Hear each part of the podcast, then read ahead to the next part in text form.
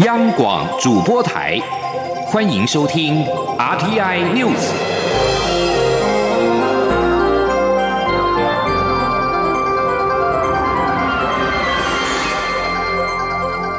听众朋友您好，欢迎收听这节央广主播台提供给您的 RTI News，我是张顺祥。立法院的临时会二十号下午开始处理《国民参与刑事审判法》草案，历经近十个小时的表决战，截至到午夜十二点，仅二读通过一百一十三条条文当中的二十五条，确定定名是《国民法官法》。未来将由法官三个人以及国民法官六个人合审核判特定的案件。年满二十三岁，而且在地方法院辖内居住超过四个月的国民，可以被选任为国民法官。民进党力拼二十二号的临时会结束之前能够过关。央广记者刘玉秋报道。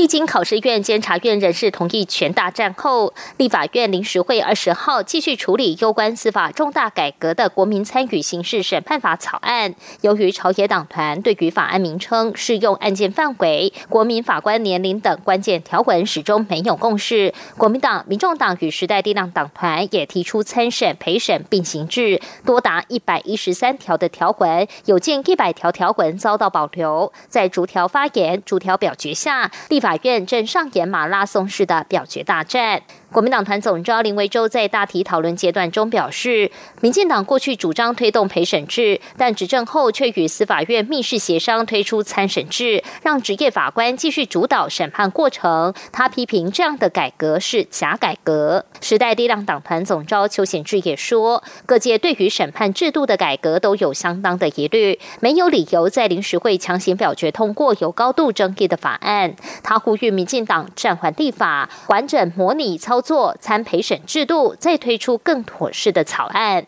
不过，民进党团总召柯建明则说，美国陪审制是由陪审员判罪，法官来量刑，所以没有判决理由书，也不能上诉，与台湾制度不同。他批评在野党主张参审陪审并行制的内容是拼装车，无法在台湾落实，只有民进党团的版本才是真改革。还有两次并行，到底要用哪一种制度？这个就是全世界首创的这种拼装车，美国陪审。是权利，不是义务，所以把把这些法理先弄清楚，才能够讲得很透彻。否则的话，各位你们一定会危危险的。对于法案名称部分，民进党团提出修正动议，将《国民参与刑事审判法》改名为《国民法官法》，国民党团提案改为《公民审判法》，民众党团保留原名，实力党团提案改为《刑事陪审法》。最后，民进党以人数优势赢得表决，确定法案名称更名为《国民法官法》。而朝野在逐条发言、逐条表决下，一百一十三条的条文预计需要二十多个小时才能完成三读。院会也通过民进党团的提议，延长开会时间到晚上十二点。民进党力拼二十二号临时会结束前完成三读。中央广播电台记者刘秋采访报道。国民党在二十号公布外交部的密件，指控总统府的秘书长苏家全跟其侄子立委苏振清绕过外交部，利用国营事业到印尼私下会晤高层，图个人私利。对此，苏振清严正驳斥，这是不实的指控，他一定会用法律捍卫自己的清白。苏正清表示，不仅报纸、电子媒体都有报道，而且立委的脸书也公开发文，并没有秘密参访的情势。国民党所提的证据漏洞百出。而总统府秘书长苏家全二十号表示，国民党文传会的主委王玉明等人执迷不悟。继续的拿假资料，企图要转移焦点。他已经委托律师，在今天二十一号的上午前往台北地检署按铃控告，让司法能够厘清真相，还他清白。对此，国民党则表示，请外交部说明有没有这一份电文，如果没有，就声明没有公文；如果有，则请出示公文，让社会来公平。而国民党指控总统府秘书长苏家全跟立委苏正清熟职，利用国营事业图利。行政院发言人丁仪明二十号表示，已经请外交部跟经济部查证，但国民党提出的人事时序都不对，相关的指控无从查起。国民党在二十号是出示一份台湾驻印尼代表处二零一七年回报外交部的密件，质疑国营事业已经遭到中间人的控制。企图将政府排除在外，以谋取个别的私利，指控总统府秘书长苏家全、民进党立委苏振清可能涉入。外交部则回应表示，经过清查，苏家全是在二零一六年九月以私人身份低调的访问印尼，驻印尼代表处并没有提供接机以外的协助。外交部发言人欧江安说：“由于这那一次的访问并不是官方的行程，而是跟当地的侨界进行联谊。苏前院长办公室当时曾向驻印尼代表处表示，不需要接送机或者是参与相关活动以及提供协助。”因此呢，住处当时其实基于礼貌，立法院长有前往接机，但是基于行政中立的原则，住处因此没有参与访团的接待或是提供其他的协助。经过外交部清查，呃，苏前院长呢以及苏振清委员，他们是在二在二零一七年的时候，并没有赴访印尼的记录，相关的报道与事实不符。有位苏振清委员在二零一六年的时候，与我们相关的国营企业，他们去印尼的相关的活动，这个案子是由主政单位经济部会对外说明。蔡英文总统在民进党全代会当中呼吁朝野要珍惜宪法时刻，并邀在野党。修宪来废考监，对此，台湾民众党立法院党团的副总召张其禄二十号表示，民众党乐于配合推动废考监，他早已经提出了相关的提案，呼吁蓝绿两大党应该连数支持小党的提案。不过，国民党主席江启臣则是质疑，民进党在监委人事案上面毁宪在先，相关争议如果没有解决，如何的启动修宪？央广记者刘玉秋报道。身兼民进党主席的蔡英文总统，在民进党全代会上呼吁朝野珍惜宪法时刻。当前最重要的改革就是宪政改革，朝野有共识的十八岁公民权与废考监可以优先推动，并尽快提出党版修宪方向，让立院党团能够讨论。对于蔡总统邀请在野党共推修宪废考监，台湾民众党团副总召张其禄表示，民众党早已提出废考监与十八岁公民权的修宪版本，也乐于配合蔡。总统的呼吁推动修宪，更希望民进党不要打假球。若有二次临时会，就应该尽速组成修宪委员会，让修宪案有实质进展。张其禄也呼吁蓝绿两大党应开放党内立委联署其他小党的修宪提案，早日废除考监两院。大家既然对这件事有高度共识，就像蔡总统讲的嘛，难得的这个历史时刻如果能到来，我们就赶快来把这件事做好。时代力量党团总召邱显志也说，赞同蔡总统的呼吁，代理法院成立修宪委员会后，实力也将提出修宪的党板，呼吁朝野共同修宪废口签。不过，国民党主席立委江启臣在立法院受访时则说，民进党在监委人事同意全案的处理上已毁宪在先，让民主蒙羞，凭什么还要在野党一起修宪？应该先处理监委人事争议再说。蔡总统愿意讲说，上礼拜的程序不完备，这个程序正义有瑕疵，所以通过的这些人事不能上任。好，那我们再来谈了。国民党团总召林维洲也说，国民党并不反对改革，也赞同废除考监，但民进党若有决心与诚意要废考监，就不该先筹拥提满，而是应先讨论末代考监如何完成任务。他批评民进党的说法自相矛盾。中央广播电台记者刘秋采访报道。蔡英文总统在民进党全代会呼吁朝野珍惜宪法时刻，一起修宪废考监。针对修宪废考监议题引发讨论，新北市长侯友谊二十号则表示，朝野如果有共识的话，就应该赶快回应民意，落实修宪，解决争议。医药焦点：三军总医院跟训联生技举办自体兼职干细胞治疗困难伤口记者会，说明三种呢已经获准可以将自体干细胞的治疗技术运用在慢性以及满六周都没有愈合的困难伤口治疗上面。三种表示，台湾把这项治疗方案纳进到常规治疗，更是写下亚太之先的记录。希望能够加惠患者之外，也能够为医疗外交贡献心力。记者肖兆平的报道。受糖尿病困扰二十年的病友李先生，因为脚部溃烂伤口两年都无法复原，在不能久站的情况下，连工作也无法下去。最后在三军总医院接受三个月的自体细胞临床试验治疗，伤口不仅痊愈，治疗后快两年的时间也没有其他问题。治疗李先生的就是间质干细胞，这是一种来自病患身上细胞进一步培养移植的生技。疗法三总外科部部主任戴念子医师解释，过去处理慢性伤口通常都是清创后再补皮，而自体细胞治疗不仅可以减少手术次数，也没有排斥或过敏问题。它的原理就是间质干细胞可以分化成皮肤细胞，加速伤口愈合。他说：“我们清创之后给予细胞，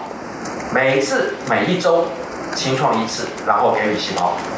经过三次、四次、五次，大家可以看到明显的伤口，它的呃溃疡的情况改善，它的呃组织的新生很明确的增加。伤口的大小也很明显的缩小。值得注意的是，三总获得卫生福利部的许可，将自体间质干细胞用来治疗慢性伤口，不仅是台湾之先，也是跑在亚洲各国前面。对于台湾的生技医疗发展以及国际医疗援助，都相当有指标意义。戴念子说：“这个是亚太的一个创举。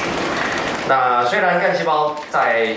过去都一直被大家所看好，但是真正能够落实在临床的常规治疗呢？呃，我们台湾是跑世界第一的。三总表示，细胞治疗是近年全球聚焦的热门议题，而台湾的生医技术以及特管办法，更为台湾建立国家品牌形象。如今将困难伤口纳进细胞治疗的常规方案，不仅加惠国内民众，也能应用在医疗外交。中央广播电台记者肖兆平采访报道。国际新闻：人权观察一份报告记录日本五十种运动，共计超过八百名运动员的经验之后，发现日本的儿童运动员经常受到身体跟言语的虐待，有时还会在运动训练的时候受到了性侵犯。这份六十七页的报告二十号发布，标题是我挨打的次数多到数不清。报告调查日本体育界的体罚历史，以及遭到拳打脚踢的运动员的第一手描述。人权观察全球倡议主任沃登在声明当中表示，过去数十年来，日本的儿童经常在为赢得奖杯、奖牌的名义之下，遭到粗暴的殴打跟言语的虐待。这份报告访问了超过五十名现役跟退役的运动员，并进行线上调查，吸引超过七百五十七份的回复。调查人员并且拜会了八个日本的体育组织，在三百八十一名年龄二十四岁以下的受访者当中，有百分之十九的受访者表示，他们在训练的时候曾经被拳打脚踢、趴在地上，或者是拿东西打。报告称，至少二十二种不同运动的运动员都曾经出现这些经验。此外，百分之十八的受访者表示经历过言语的虐待，百分之五称小时候在训练的时候曾经被性侵犯或者是骚扰。承受不了二零一九冠状病毒疾病造成的亏损，印度最大的民营航空公司电蓝航空二十号宣布要裁员百分之十，大概是两千三百五十三人。电蓝航空的执行长杜达在公开声明当中表示，电蓝航空还必须要采取减薪、无薪休假跟其他降低开支的措施，但节省开支显然不足以应付营收的下降。为了遏阻武汉肺炎疫情，印度政府从三月二十五号开始执行全国的封锁，所有的航班营运也都全部暂停，直到五月二十五号恢复到国内航班的营运。在疫情不断的恶化之下，到现在多数的国际航班仍然是停飞的。仅从七月下旬开始，与美国、德国、法国跟阿拉伯联合大公国建立双边的空中走廊，进行双边双向的国际航班的营运。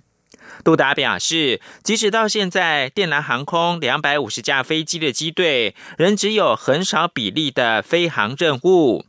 这一季的高峰时间，每天也只有一千六百七十四趟航班来往六十二个国内的目的地跟二十四个国际的目的地。这里是中央广播电台。我是陈向红医师。现阶段国内疫情趋缓，鼓励民众可以适当的走出户外踏青或运动，提高免疫力。进行户外活动时，随时保持手部的干净，使用肥皂洗手或制备酒精干洗手。在户外通风良好的场地，也要适当维持社交距离。建议随时携带毛巾，避免直接用手触摸眼、口、鼻。户外活动回家后，请尽快换上干净的衣服。有政府，请安心。资讯由机关署提供。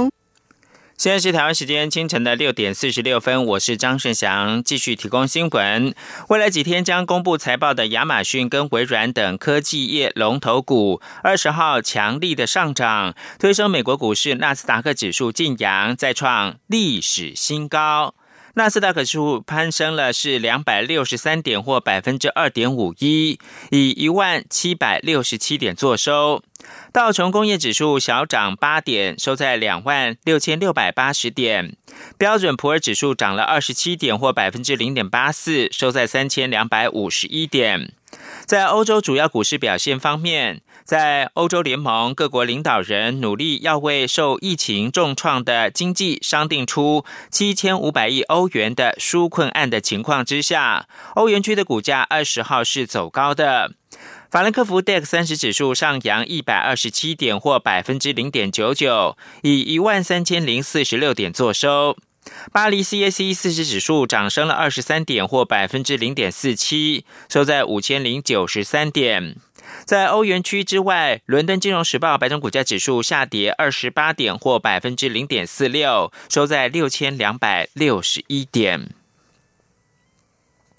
而在台湾。经济部统计处二十号公布，六月的外销订单金额是四百一十亿美元，年增二十五亿美元，增幅百分之六点五。金额则是创下了同月的新高，这是历年同月的新高，增幅是二零一八年九月以来最大的涨幅。累计第二季年增百分之三点一，结束了连续六季的负成长。经济部分析。半导体的高阶制程需求强劲，加上国际原材物料价格自低档回升，传统货品接单普遍较上个月成长。与上年同月比较，因为远距商机延续，五 G 通讯、高效能运算加速发展，让资通讯产品以及电子产品接单维持在高档。请记者杨文军的采访报道。经济部统计处二十号公布六月外销订单金额四百一十亿美元，月增百分之五点四，年增百分之六点五，金额创历年同月新高，增幅则是二零一八年九月以来最大涨幅。累计第二季外销订单年增百分之三点一，结束连续六季的负成长。六大货品接单状况仍呈现两样情，资讯通信产品、电子产品的接单金额皆创历年。同月新高，增幅都有双位数，尤其电子产品增幅百分之二十三点九，创二零一零年九月以来最大涨幅。不过，基本金属、塑橡胶制品、化学品的跌幅都还是维持在双位数。经济部分析，半导体高阶制程需求强劲，加上远距商机延续，五 G 通讯、高效能运算加速发展，让资讯通信产品及电子产品的接单维持在高档。尽管传统货品接单续成负成长，但国际原材物料价格自低档回升，接单情况普遍较上月成长。经济部统计处处长黄瑜玲说：“然后最主要就是还有一个油价跟钢价这样的一个价格，如果还是能够持续往上涨的话，它就有助于我们的传统货品哈不要再往下跌。那这个都是一个正向的因素。”经济部也预估，七月接单金额可能落在四百零三至四百一十八亿美元，幅度约落在年减百分之零点六至年增百分之三点一。经济部认为，欧美疫情有升高趋势，远距商机渴望延续，但成长动能未必能像前几个月那么强劲。中央广播电台记者杨文君台北采访报道。在政策的鼓励之下，台湾国内的商业银行从二零一五年开办商业型的以房养老贷款的业务，但是子女的态度跟屋况一直是能否成案的关键，而且不少老人家也忧心以房养老最终就没老本，因此呢，台湾国内有首家银行推出了留房养老安养信托。透过和包租代管业者合作，将长者的房屋产权以及租金交付银行信托，除了免除遭到不当处分，长者的财产也不会因为以房养老流失。记者陈立信报道。根据统计，目前全台湾四十年屋龄以上房屋占百分之二十一，其中超过九成缺乏无障碍电梯，这对于居住在这些房子的高龄者相当不便。至于老旧房屋修缮，通常也得要一笔花费。如果像这样子屋龄高且位置又较偏僻的老屋，以房养老的成案几率也相当低，对于长者难以起多大注意。因此，继以房养老后，公股兆丰银行推出留房。养老安养信托成为台湾首家推出留房养老的银行。透过和包租代管业者合作，高龄者可以将自己的老屋出租，另寻觅适合自己居住的电梯大楼，且将房屋产权及租金交付信托，就不用担心遭不当处分，且最终也拥有房产所有权。兆丰银行总经理蔡永义说：“因为以房养老毕竟是以房子的事情呢。”最终呢，他这个房子可能会不见啊，那也会引发这个他的二代的一些继承啊，或者是法律上的纷争。但是留房养老，你把它留下来，你的不动产会有增值。即使你是一个都根的一个产品，要都根的产品，但都根现在是最夯的，你将来可以发分到新的房子，你可以啊分到一个新有电梯的一个大楼。将来你也可以终止这个留房养老的业务，所以对你的房子是没有影响的。内政部次长花建群也表示，以房养老和留房养老都是国内银行开发出的产品，适合不同需求的银发族。他认为，就是要有各式不同的金融服务，才能让年长者有更多的选项，进一步选择适合自己的退休生活，也才能过得愈加幸福。中央广播电台记者陈林信宏报道。译文焦点：疫情趋缓之际，苗栗县的苗北艺文中心宣布推出首届二零二零苗北艺术节，由国内外的音乐家跟乐团以及表演团体带来十场精彩演出，邀请全国民众一起造访苗栗，享受难得的艺文盛宴。郑祥云、江昭伦报道。苗栗县苗北艺文中心今年正式转型为行政法人。首场大型活动就是今年十月即将登场的二零二零苗北艺术节。县长徐耀昌特别北上举行全国记者会，邀请全民在疫情趋缓后来一趟苗栗艺文之旅。徐耀昌说：“疫情已经有渐渐舒缓了，那么我们就在十月二号。”到十二月的二十号，有十场的各种的呃四大类不同的系统的一个演出啊，我觉得这个是应该会呃让这些呃喜爱译文的乡亲或好朋友呃能够呃疏解一下。首届的苗北艺术节邀请维也纳单簧管首席丹尼尔·奥登萨默和柏林爱乐单簧管首席安德烈斯·奥登萨默带来精彩演出。国内三大乐团 NSO 国家交响乐团、国立台湾交响乐团、台北市立交响乐团都将共襄盛举。曾宇谦、黄俊文、黄海伦以及2013年摘下范克莱本国际钢琴比赛金牌的乌克兰钢琴家瓦迪姆·霍洛登科也都在演出之列。艺术节也安排唐美云歌仔戏青年团现演《千年渡白蛇》，与果陀及北市交合作的绿岛小夜曲音乐剧两场跨界共制，让不同年龄层的民众都能享受艺文活动。苗北艺文中心艺术总监林佳莹说：“呃，我想苗栗最主要就希望说，在艺文推广的部分，能够借由比较这次的一个大型艺术节的活动，能够呃刺激当地的一个文化的一个参与。由于苗北艺文中心除了演艺厅，还有展览空间，艺术节特别策划一档《人间国宝》张献平艺师竹藤编作品展，让参与民众同时有表演艺术与视觉艺术双重享受。”中国电台记者郑祥云、张昭伦台北采访报道。